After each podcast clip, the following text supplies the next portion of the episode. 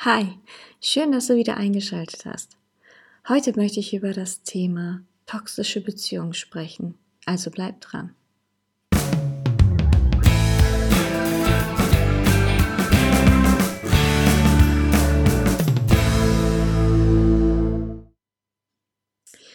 Ja, das Thema toxische Beziehungen wird in den Medien tatsächlich jetzt immer mehr ähm, angesprochen und viele reden darüber. Also, sobald man beispielsweise bei Google jetzt das eintippt, dann sieht man immer wieder mehr über das Thema. Es gibt viele Blogbeiträge, viele Vlogs und ähm, das Thema an sich gibt es eigentlich schon lange, allerdings ähm, wurde das wenig angesprochen. Und ich finde das Thema einfach sehr wichtig und es sollte einfach direkt kommuniziert werden, damit Menschen, die gerade in so einer Lage sind, einfach auch wissen, dass sie in so einer Lage sind und dass es nicht gesund ist, was die da gerade durchmachen. Und deswegen ähm, ist das für mich ein sehr, also ein Herzensthema, könnte ich schon sagen, denn ich selber ähm, war auch in einer toxischen Ehe und ähm, das hat wirklich lange gebraucht, bis ich gemerkt habe, dass diese Ehe eigentlich nicht gesund ist. Und ähm, wie ich dazu kam und wie ich es letztlich doch gemerkt habe und den Ausweg gefunden habe, möchte ich euch heute erzählen. Angefangen hat alles bei mir 2009, als ich meinen ähm, damaligen Ehemann kennengelernt habe. Ähm, es fängt ja immer sehr emotional, sehr innig und sehr extrem an. Also es ist so ein Gefühl von, ich kann nicht ohne dich leben. Ähm, diese Zuneigung oder auch diese Aufmerksamkeit, die man am, am Anfang bekommt, die ist ja tatsächlich, wenn man schon zurückblickt, sehr außergewöhnlich.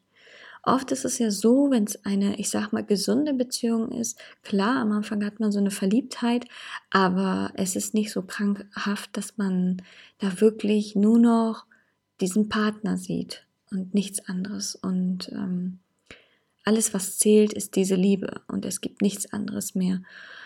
Und so nimmt natürlich die Misere seinen Lauf und ja, wie ist das dazu gekommen? Wir hatten tatsächlich eine Fernbeziehung, er lebte in einem anderen Land und ähm, wir haben uns trotzdem regelmäßig getroffen. Also es war jetzt nicht Amerika, es war schon in Europa, aber es war tatsächlich ähm, uns schon möglich, uns regelmäßig zu treffen. Das heißt, wir haben gearbeitet, unser Arbeitslohn ging wirklich darauf, dass wir immer die Flüge bezahlt haben, teilweise Hotels und uns echt mindestens alle zwei Monate getroffen haben. Und das Ganze ging dann halt auch drei Jahre lang. Ähm, durch diese Fernbeziehung ist es natürlich diese Sehnsucht, die man hat und äh, diese Liebe, die man auch hat, die wirklich Tag für Tag immer stärker wird, immer so extrem, dass man letztlich gesagt hat, okay, hm, das geht so nicht weiter, wir müssen eine Lösung finden, wir müssen heiraten. Warum heiraten? Ähm, ich komme aus einer Kultur, wo es üblich ist, mit dem Partner erst zusammenzuziehen, sobald man verheiratet ist. Gesagt, getan, wir haben geheiratet und ähm, bis zur Ehe sind natürlich viele Dinge passiert, in denen man sagen könnte, okay, das ist nicht normal. Angefangen Dinge wie, ähm, ich mag deine Freunde nicht, ähm, schmink dich nicht mehr, zieh dich bitte nicht so an. Und das sind nur, ich sag mal, kleine Dinge und eigentlich verhältnismäßig auch unauffällige Dinge, wenn man bedenkt, ähm, dass in Beziehung tatsächlich manchmal solche Themen angesprochen werden, gerade wenn man eifersüchtig ist.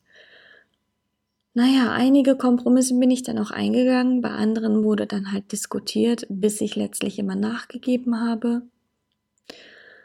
Und bis zur Ehe hat er mich dann tatsächlich so weit geformt, dass ich zu vielen Ja und Amen gesagt habe.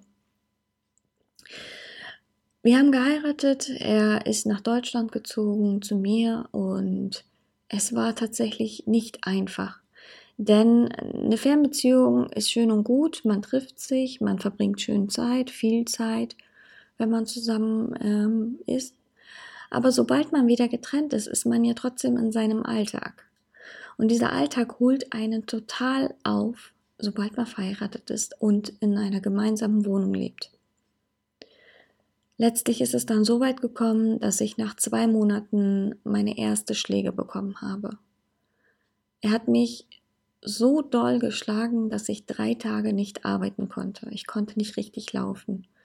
Das war wirklich, das war wirklich sehr, sehr heftig. Und ich war, ich erinnere mich noch, dass ich halt beim Arzt war. Ich sollte zum Chirurgen, weil ich hinter meinem Ohr einen blauen Fleck hatte.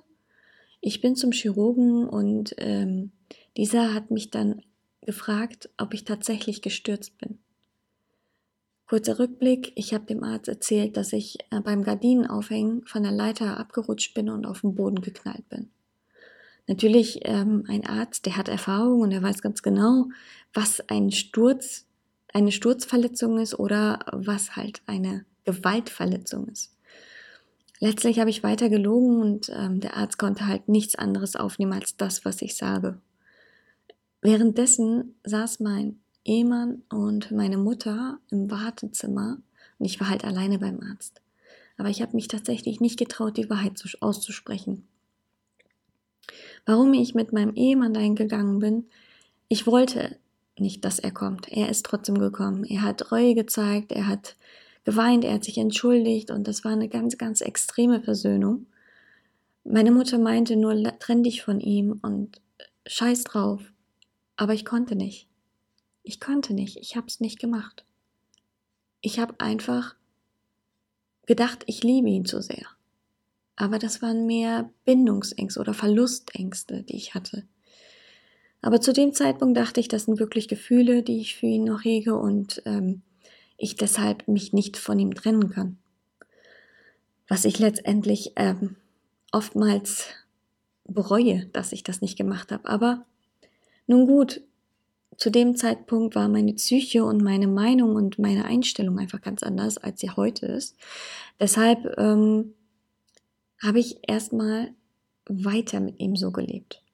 Es kamen im Anschluss keine weiteren Schläge, also in dem Ausmaß, ähm, aber es kamen immer mehr Einschränkungen. Einschränkungen im Sinne von, mein soziales Umfeld wurde komplett eingeschränkt. Ähm, wir sind zwar in Deutschland hatten wir unseren Hauptwohnsitz, aber wir sind immer wieder für ein halbes Jahr in sein Heimatland ähm, geflogen und haben dort gelebt, wo ich dann tatsächlich in einem goldenen Käfig war.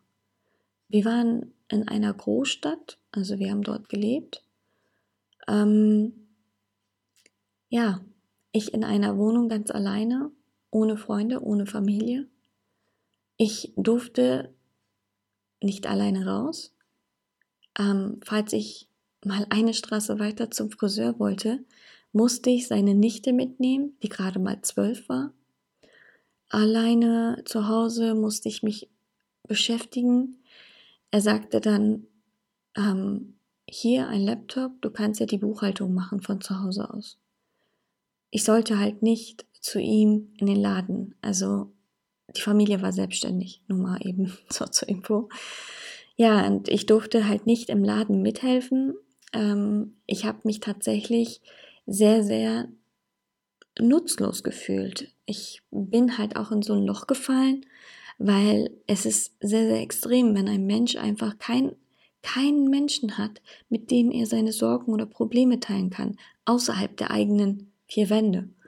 Und das war für mich wirklich wie ein goldener Käfig. Aber dennoch bin ich nicht ausgebrochen, dennoch bin ich immer noch geblieben.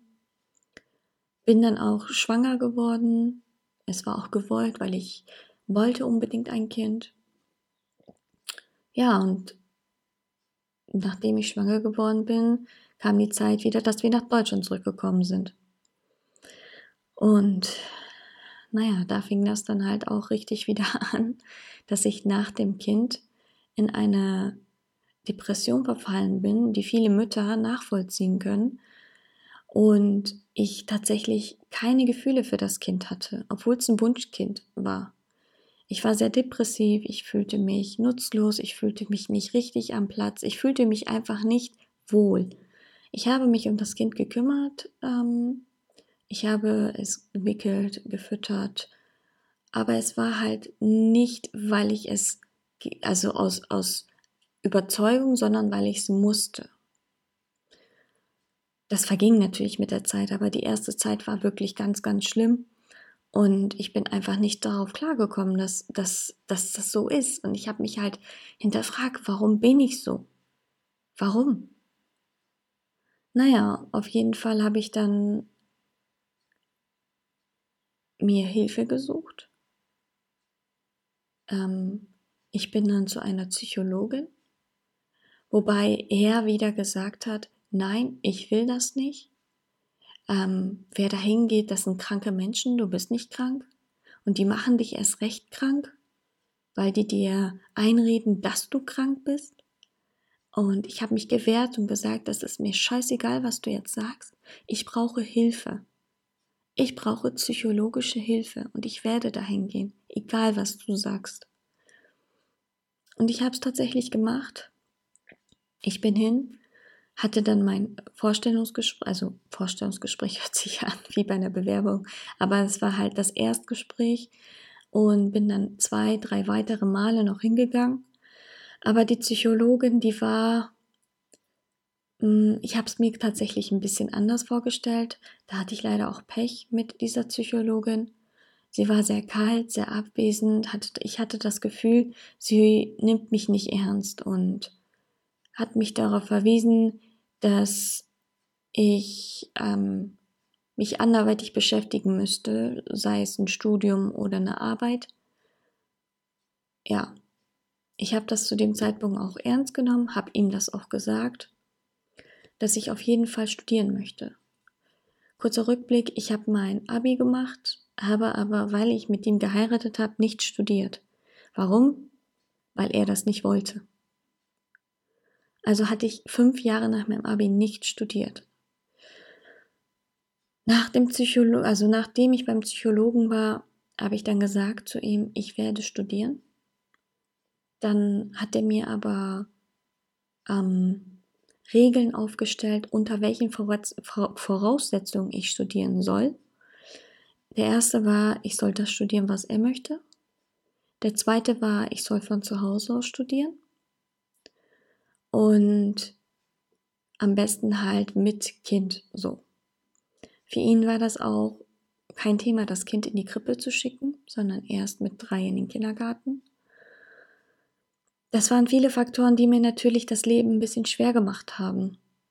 Aber in dieser ganzen Zeit, ähm, in dem einen Jahr, wo ich Elternzeit hatte, oder ich hatte eigentlich drei Jahre Elternzeit, aber Elterngeld hatte ich nur ein Jahr.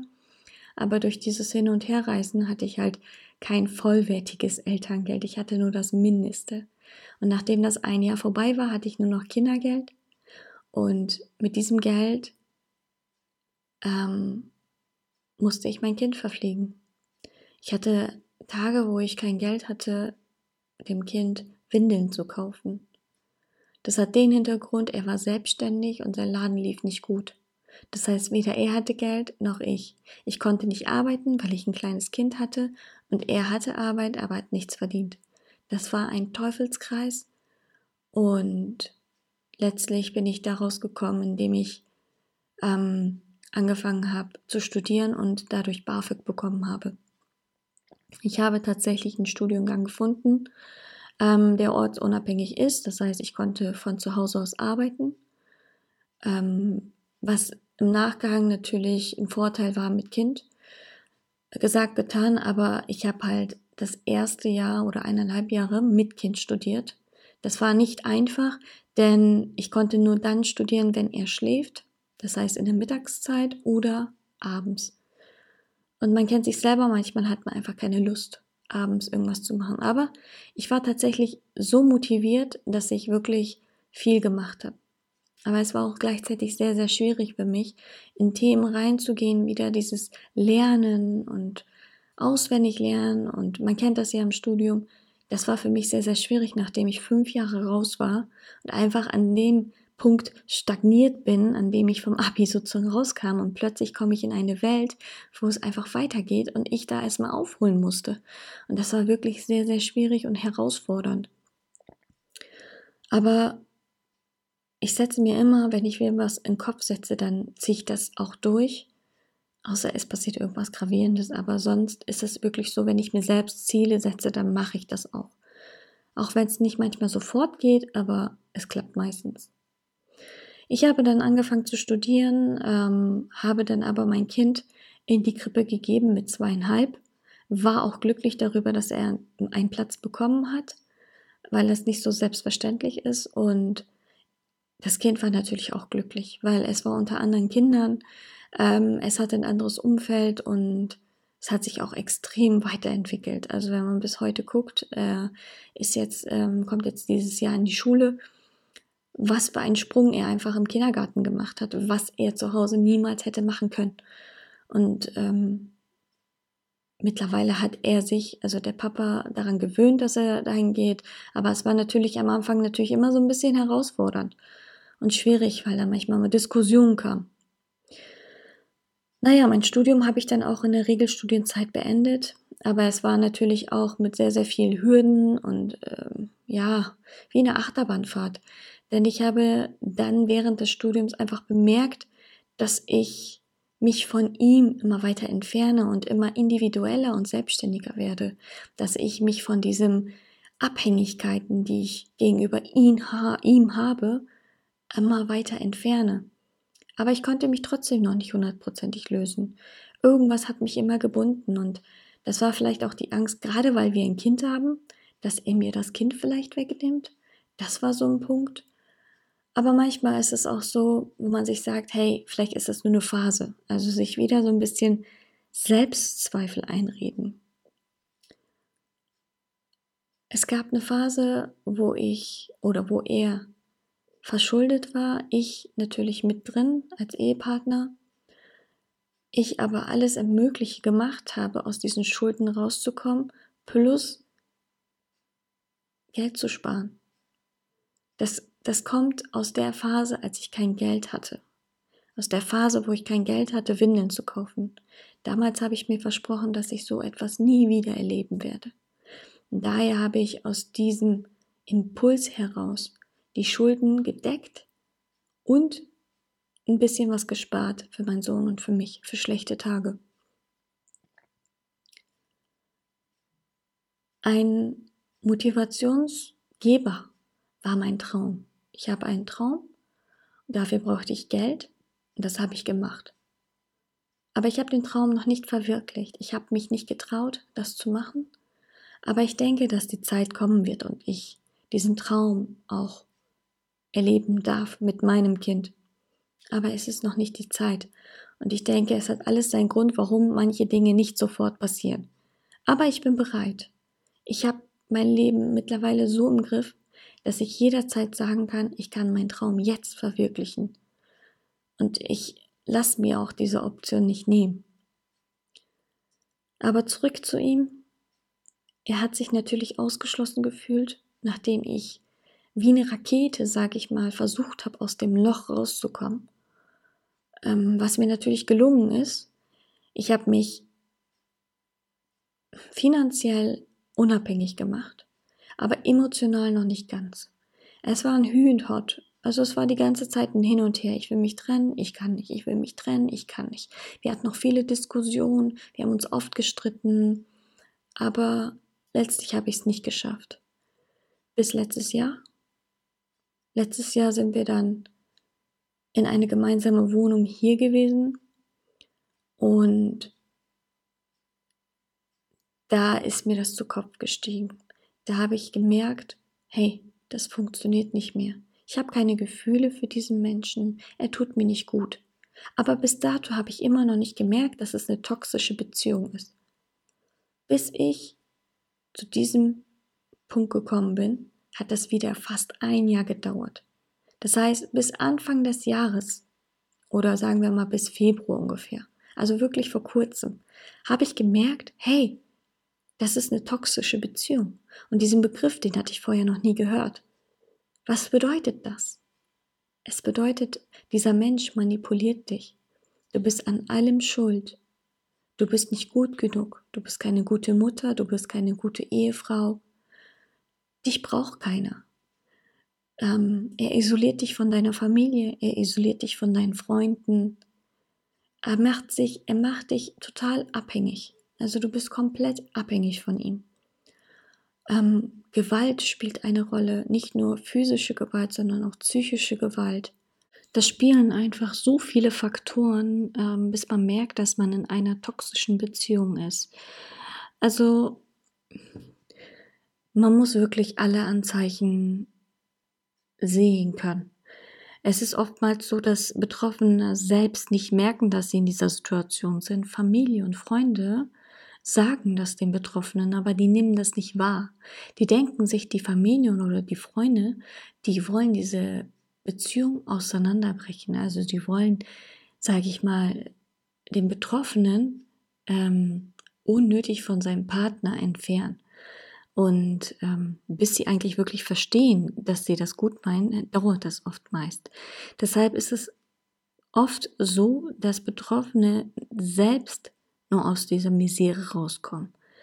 Auch wenn wirklich Vertrauenspersonen, nahestehende Personen versuchen zu helfen, nehmen, diese, nehmen die Opfer oder die Betroffenen diese Hilfe oft nicht an. Und das ist ein Fehler. Ähm, das Problem ist oftmals, weil sie Angst haben. Sie haben Angst vor den Konsequenzen. Sie haben Angst, alleine dazustehen, ähm, mittellos zu sein, Gerade wenn man Kinder hat, hat man Angst, dass die Kinder einem weggenommen werden. Man hat Angst, dass einem was passiert oder dass dem Kind was passiert. Es sind so viele Dinge, die einfach in einem Kopf durchgehen, die ein Außenstehender schwer zu verstehen hat. Für mich war es, war es wirklich schwierig, gerade weil wir ein Kind haben. Ähm, als wir uns letztes Jahr getrennt hatten, da hat er dann ähm, einen Satz geäußert, was mich wirklich abgeschreckt hat und wo ich wirklich Angst hatte.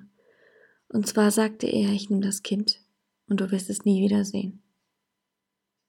Das ist die schlimmste Konstellation oder die schlimmste oder das schlimmste Szenario, was einer Mutter passieren kann. Weil auch wenn du dich trennst, aber das Kind bei ihm ist, ist dein Leben trotzdem vorbei. Denn das ist ja nicht Sinn und Zweck. Du willst ja dein Kind nicht, ich sag mal, bei so einem Monster lassen, ne? sondern du willst selbst mit deinem Kind ein gesundes Leben aufbauen. Das Leben, was du da hattest, hinter dich zu lassen. Und das war für mich ein Punkt, wo ich gesagt habe, okay, das geht nicht. Ich habe mich, wie gesagt, letztes Jahr getrennt. Wir waren auch ein halbes Jahr getrennt. Aber es kam wieder da zu dem Punkt, dass ich mich eigentlich ungewollt mit ihm versöhnt habe. Wie kam das? Ähm, ich habe, wie gesagt, mein Studium beendet, hatte dann direkt einen Job, ähm, war aber nicht glücklich in dem Job, weil das eine ganz andere Erwartung war, als ich tatsächlich dann da umgesetzt habe. Dann war die Beziehung mit ihm problematisch. Ähm, dann war meine Mutter weg. Sie war im Urlaub eine lange Zeit. Das heißt, ich hatte das Gefühl, ich war komplett alleine. Ich habe mich von ihm getrennt. Das war, das war, wenn ich das einmal so beschreiben würde, das war für den Moment, als ich mich getrennt habe, war das ein Höhenflug. Das war ein Gefühl von, ich bin frei. Und ich wusste nicht damit umzugehen. Plötzlich hatte ich ähm, das Gefühl, ich muss raus, ich muss in die Welt, ich muss was erleben, das, was ich verpasst habe, muss ich nachholen. Und das sind Sachen gewesen, wo ich dachte, okay, im Nachgang, okay, äh, komm jetzt mal runter. Naja, dieser Höhenflug hat natürlich auch einen Tiefflug. Der kam letztlich relativ schnell. Also wenn man überlegt, ich war nur ein halbes Jahr getrennt, ähm, war ich dann irgendwann mal an einem Punkt, wo der Streit zwischen ihm und mir halt eskaliert ist, dass er dann halt diesen Satz gesagt hat, dass er mir das Kind wegnimmt und ich damit nicht klarkam. Ich habe meinen Job gekündigt, ähm, ich habe die Wohnung gekündigt, in der wir zusammen gelebt haben, ich habe meine ganzen Möbel verkauft und bin erstmal zurück zu meiner Mutter und hatte dann tatsächlich dann kein, keine Arbeit, keine Wohnung und wollte neu starten, beziehungsweise wollte eigentlich einen Schritt wagen, den ich schon länger machen wollte, nur habe ich mich nicht getraut. Und war dann natürlich in so einem Loch gefangen. Das heißt, ich habe irgendwie alles selber verloren, ähm, wofür ich auch ein Stück weit selbst verantwortlich war und hatte niemanden zum Reden. Niemanden, der mich verstehen konnte aus, aus nächster Nähe, sondern klar hat man Freunde und redet mit denen über solche Dinge, aber das ist halt nur so ein ähm, Sprechen halt. Vielleicht nicht so in die Tiefe, sondern mehr so oberflächlich sprechen. Und das beruhigt eigentlich. Also das Ventil, beziehungsweise die Luft war noch nicht raus. Ich hatte noch das Bedürfnis zu sprechen, zu schreien oder ja, einfach mit jemandem zu reden, der mich versteht. Und ich hatte einfach zu dem Zeitpunkt keinen. Ich habe mir dann Gedanken gemacht und gesagt, das geht so nicht weiter. Ich muss mit ihm reden. Ich muss mit ihm reden, dass wir das so nicht machen können, dass wir nicht einen Rosenkrieg starten dürfen, gerade weil wir ein Kind haben. Naja, aber das Gespräch ging nach hinten los. Ich habe mich letztlich dann wieder mit ihm versöhnt das war gar nicht mein Ziel, aber es ist dann irgendwie so gekommen. Und ich habe mir gedacht, okay, mache ich jetzt einfach mal und gucke, was wird. Wir waren dennoch räumlich getrennt. Das heißt, er war in seiner Wohnung, ich bei meiner Mutter. Und haben das ein halbes Jahr gemacht, bis wir dann halt letztlich Anfang des Jahres, diesen Jahres, ähm, zusammengezogen sind. Ich habe mir halt immer gedacht, so, okay, vielleicht hat er sich verändert. Ähm, Vielleicht haben wir aus den Fehlern gelernt. Die Betonung liegt auf wir. Naja, auf jeden Fall sind wir dann in die Wohnung zusammengezogen und ich habe direkt gemerkt, n -n, das fühlt sich nicht richtig an. Aber ich war trotzdem still. Ich habe eins, zwei, drei Monate weiter mitgemacht und mich gezwungen, diese Ehe aufrecht zu erhalten, besonders wegen meinem Kind. Aber es geht, geht, ging nicht. Ich habe das dann offen mit ihm kommuniziert, habe gesagt, pass auf, es geht einfach nicht. Ich habe keine Gefühle für dich. Ich habe zu dem Zeitpunkt auch recherchiert, was ist eine toxische Beziehung, habe ihm das auch gesagt, habe gesagt, dass diese Beziehung ungesund ist, diese Ehe, dass wir in einer toxischen Beziehung sind. Er hat das belächelt und hat dann letztlich das wieder so gedreht, dass ich der Part bin der toxischen Beziehung. Dass ich diejenige bin, die sein Leben versaut hat, die ihn zu dieser Psyche, die er jetzt hat, gebracht hat, dass ich an allem schuld bin. Und das war für mich an dem Punkt eine Bestätigung, hey, du hast recht. Also damit meine ich mich, dass ich recht habe, das ist eine toxische Beziehung. Ich habe recht, er ist manipulativ. Er versucht gerade, das wieder so hinzudrehen, dass ich mich schuldig fühle. Aber nein. Nein, diesmal nicht, habe ich mir gesagt. Und ich habe es tatsächlich durchgezogen. Ich habe es aber nicht wie letztes Jahr gemacht mit der Trennung, sondern ich habe versucht, das so sanft wie möglich zu machen. Ihn mitzunehmen auf diesem Weg. Ihn emotional von mir auch abwenden zu lassen. Ich habe mir erhofft, dass er auch sagt, hey, okay, das funktioniert nicht. Dass er sich emotional von mir entfernt und dass er sagen kann, hey, okay, wir trennen uns. Ähm, ich weiß, dass es nicht von heute auf morgen geht, weil so eine Person, ich sag mal, narzisstisch veranlagte Person, ähm, gesteht sich schwer ein, dass diese Ehe, sag ich mal, gescheitert ist dass wir versagt haben. Das ist natürlich ein Punkt, ein Wunderpunkt, der für ihn nicht relevant ist. Und kulturell bedingt ist es natürlich auch so, dass gerade er davon ausgeht, dass eine Ehe, egal was passiert, bis zum Tod halten muss. Aber ich habe, wie gesagt, viele Methoden versucht, um ihn vom Meer abzubringen. Ich habe versucht, ähm, im Haushalt alles zu trennen. Ganz banal, angefangen mit äh, zum Beispiel Wäsche. Da haben ich nur noch die Wäsche von mein, meinem Kind und mir zum Beispiel gemacht. Abwasch habe ich nur das Geschirr gemacht, was von mir und meinem Sohn war. Also alles, was er rumliegen lassen hat, habe ich nicht gemacht. Komplett getrennt. Es hat aber alles nichts bewirkt. Das war alles letztes Jahr. Ähm, zum Beispiel habe ich auch finanziell habe ich da wirklich so eine Trennlinie gemacht. Früher war das so, dass wir ein Konto hatten. Ähm, wir sozusagen unsere beiden Gehälter damals auch immer drauf bekommen haben. Aber mit der Zeit habe ich einfach bemerkt, das klappt einfach nicht. Wenn ich beispielsweise nur noch ein paar hundert Euro habe und ich weiß, ich habe die eine oder andere Rechnung offen und ich muss die bezahlen mit diesem Geld. Und er zieht dieses Geld einfach ab vom Konto. Und ich weiß nicht, was er mit diesem Geld macht. Und das Geld ist weg. Dann stehe ich da und habe eine offene Rechnung da. Und das waren so Punkte, wo ich gesagt habe, okay, wir trennen unsere Konten. Du hast deins, dein Geld, ich habe meins. Es hat einfach nicht funktioniert, finanziell auf einen Nenner zu kommen.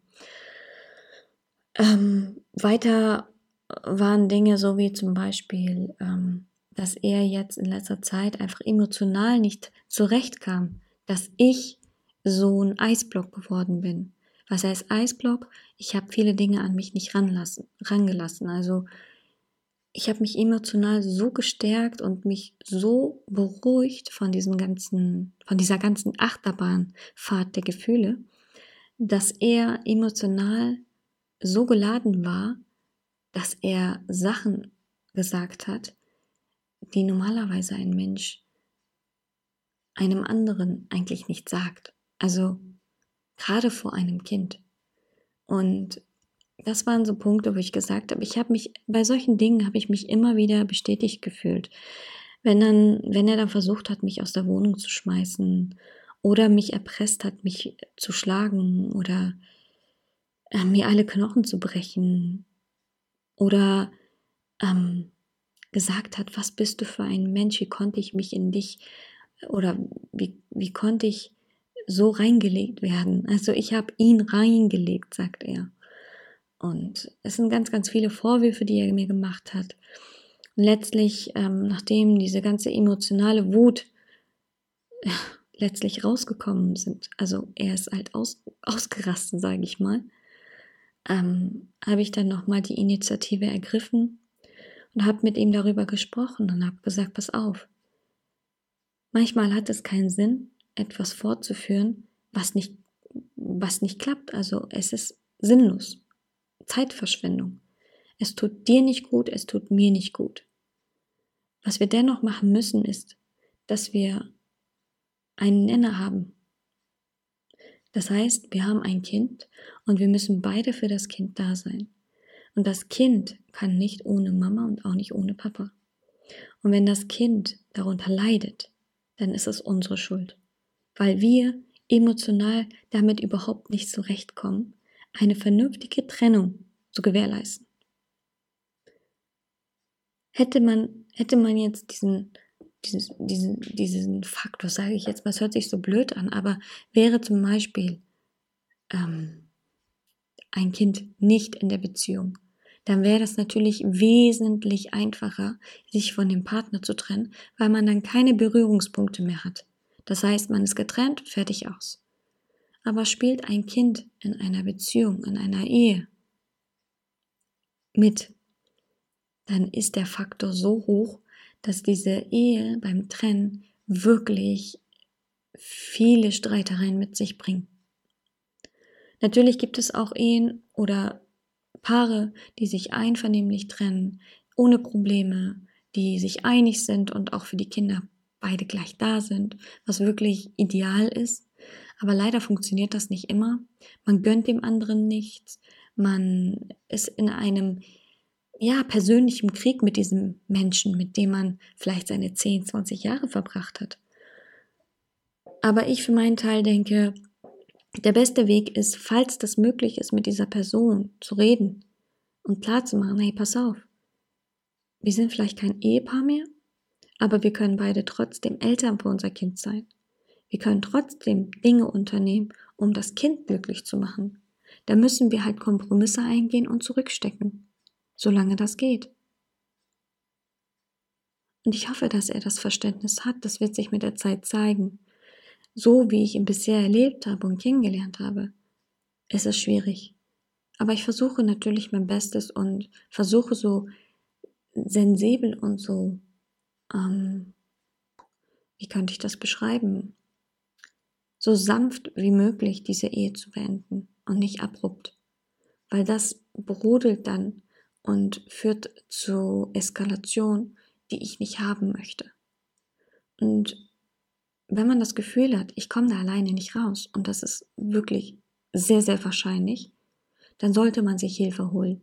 Dann sollte man vielleicht zum Psychologen gehen, zu seinem Arzt, zu seinem Hausarzt und sich wirklich professionelle Hilfe holen. Die Freundin, die Schwester, der Bruder, die Mutter, wer auch immer, kann dir vielleicht zuhören, aber kann dir nicht professionell helfen. Weil diese Personen dir zu nahe stehen, dass die emotional mitreagieren. Ähm, das kann nach hinten losgehen und das ist nicht Sinn und Zweck. Deswegen würde ich immer raten, eine unabhängige Person mit einzubinden und diese Person natürlich um Rat, um Rat bitten oder vielleicht auch ähm, einfach mal selber recherchieren und schauen, was sind meine Möglichkeiten, was habe ich für Chancen. Wenn das natürlich ganz extrem ist mit ganz viel Gewalt, dann ist natürlich Frauenhaus eine Möglichkeit. Ich weiß, dass es zurzeit ähm, zum Thema jetzt Frauenhaus schwierig ist, da wirklich einen Platz zu finden. Aber wenn man flexibel ist, vielleicht auch in eine andere Stadt zu gehen, dann sollte man das vielleicht auch nutzen. Das ist eine individuelle Entscheidung, die man selber treffen muss. Man muss natürlich abwägen, aber wenn man in so einer emotionalen Abhängigkeit ist, dann fällt es einem schwer, ähm, eine gesunde Entscheidung zu treffen. Oftmals ist es dann so, dass die Partner sich nicht trennen können. Aber es muss, es muss was passieren, weil oft ist das dann so, dass es manchmal zu spät ist. Und das ist fatal. Und das soll nicht sein. Und es gibt in Deutschland wirklich so viele Hilfen. Allein schon die Hotline, wo man anrufen kann. Ähm, die werde ich auf jeden Fall in die Show Notes mit eingeben. Wenn ihr selber in so einer Lage seid, dann könnt ihr dort anrufen das ist extra eine Rufnummer für Frauen, die in einer beispielsweise Gewalt, Gewalt-Ehe oder gewalthaften ähm, Zuhause, sage ich mal, leben. Das ist nicht nur für Ehefrauen, das kann auch für Kinder sein oder allgemein für jemanden, der wirklich unter Gewalt lebt. Der kann diese Hotline anrufen und die beraten in erster Instanz die Person und hören zu. Und das kann schon einen kleinen, auch wenn es ein kleiner Stein ist, ins Rollen bringen. Und das rate ich jedem und das lege ich wirklich jedem ans Herz, ähm, auf jeden Fall diese Schritte einzuleiten. Weil alleine schafft man das wirklich sehr, sehr schwer. Ich habe zehn Jahre gebraucht. Zehn Jahre. Ich hatte Pech bei meiner professionellen Hilfe, aber das heißt nicht, dass es bei euch auch so sein muss. Es heißt nicht, dass du, wenn du jetzt sagst, ich brauche einen Psychologen oder ich brauche anderweitige Hilfe, dass du da Pech hast. Weil ich denke, Psychologen sollten eigentlich darauf geschult sein, solchen Menschen, explizit solchen Menschen, wirklich gut helfen zu können. Weil teilweise diese Personen, vor allem Frauen, ich will das natürlich nicht pauschalisieren, oft in Not sind. In Notsituationen, Lebensgefahr zum Teil. Und das muss nicht sein. Deswegen, es ist wirklich nicht einfach aus der Situation rauszukommen, aber den ersten Schritt musst du selber machen. Und das kannst du machen, wenn du das wirklich willst. Es muss wirklich gewollt sein, nicht nur gesagt, sondern wirklich gewollt sein. Und ich möchte einfach die Person hier, die mir jetzt gerade zuhört, einfach motivieren, die in so einer Situation steckt. Mach den ersten Schritt. Weil das Leben ist viel zu kurz und viel zu schön, als seine Zeit in so einem Leid zu ertragen. Ich habe immer einen Satz im Kopf, den ich mir immer wieder stelle seit ein paar Jahren. Hey, was ist, wenn du 65, 70 Jahre alt bist? vielleicht auch jünger, und liegst im Sterbebett und fragst dich, was hättest du anders gemacht? Bereust du etwas? Oder was hättest du lieber machen sollen? Dann sagt man sich viele Dinge, die man jetzt nicht macht, weil man sich denkt, hm, ist das richtig, ist das falsch, was denken meine Nachbarn, was denken meine Freunde, meine Familie oder oder oder. Man lebt nur einmal und man lebt nur für sich. Wir kommen alleine auf diese Welt und wir gehen alleine von dieser Welt. Es ist wichtig, dass man soziales Umfeld hat. Es ist wichtig, dass man Familie hat. Ja. Aber das Leben ist nur lebenswert, wenn du es so lebst, wie du es willst und nicht, wie es jemand dir beschreibt oder vorschreibt. Jahrelang haben unsere Eltern uns vorgeschrieben, wie wir zu leben haben. Die Schule hat uns das vorgeschrieben. Dann vielleicht auch noch der Ehemann. Und wann kommen wir zum Zug? Wann dürfen wir entscheiden? Stell dir die Frage, Stell dir die Frage, ob du glücklich bist. Und glaub mir, wenn du den Schritt gewagt hast und du von dieser Beziehung befreit bist, dann ist die Phase danach nochmal schwierig, diese zu überwinden. Warum? Weil du emotional noch abhängig bist. Du musst dich emotional auch von dieser Person, die dir nicht gut tut, abwenden oder versuchen, diese abzuschütteln. Lenk dich ab. Ähm, mach irgendetwas, was dir gefällt, was dir Spaß macht. Jeder weiß für sich selber, was einem Spaß macht und was einem gut tut und was einem ablenkt. Und wenn du das weißt, dann tu es.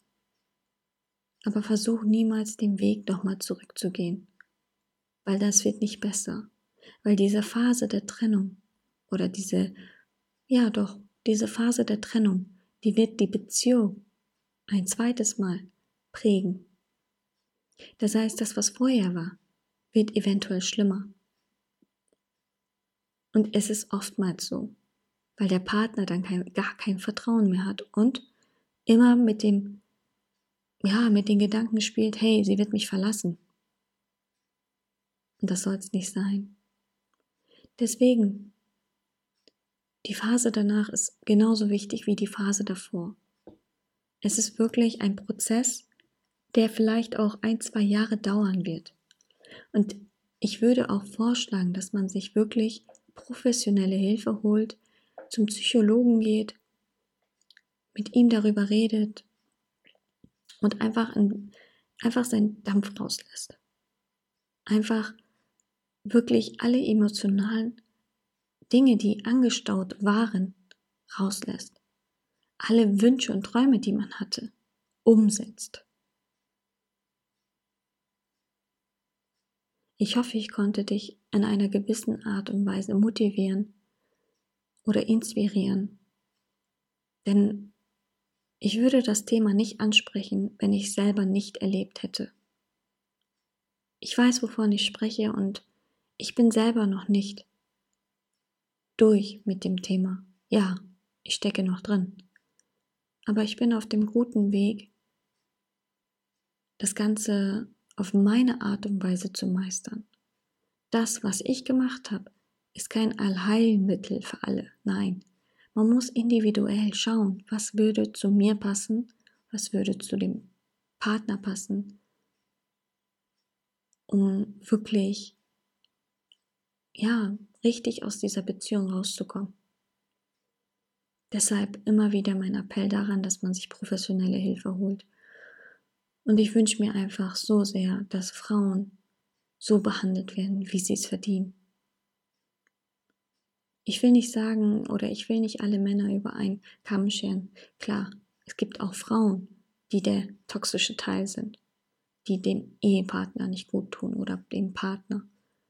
Aber oftmals ist es leider so, dass Frauen die Opfer sind. Wenn du noch Fragen oder Anregungen zu diesem Thema hast, kannst du mir gerne schreiben. Ich freue mich auf euer Feedback und beende hiermit erstmal das Thema für heute. Und ich hoffe, es hat euch gefallen. Ähm, gerade als erste Podcast-Folge ist das schon ein extremes Thema, aber es ist ein sehr, sehr wichtiges Thema und das ist eine Herzensangelegenheit von mir, weshalb ich das ansprechen möchte. Wenn ihr weitere Themen oder Ideen habt, die ich auf jeden Fall ansprechen soll, dann sagt mir gerne Bescheid. Vielleicht finde ich auch einen Gast, der mit mir hier auf dem Podcast mit dabei ist und über Themen bespricht, wo ich vielleicht keine selbst, also keine eigenen Erfahrungen gesammelt habe, aber vielleicht mein Gast aus nächster Nähe darüber berichten kann. Ich freue mich auf euer Feedback und wünsche euch in diesem Sinne noch einen schönen Tag, wo auch immer ihr diesen Podcast hört und fühlt euch alle gedrückt. Und wir hören uns dann nächste Woche wieder. Bis dann.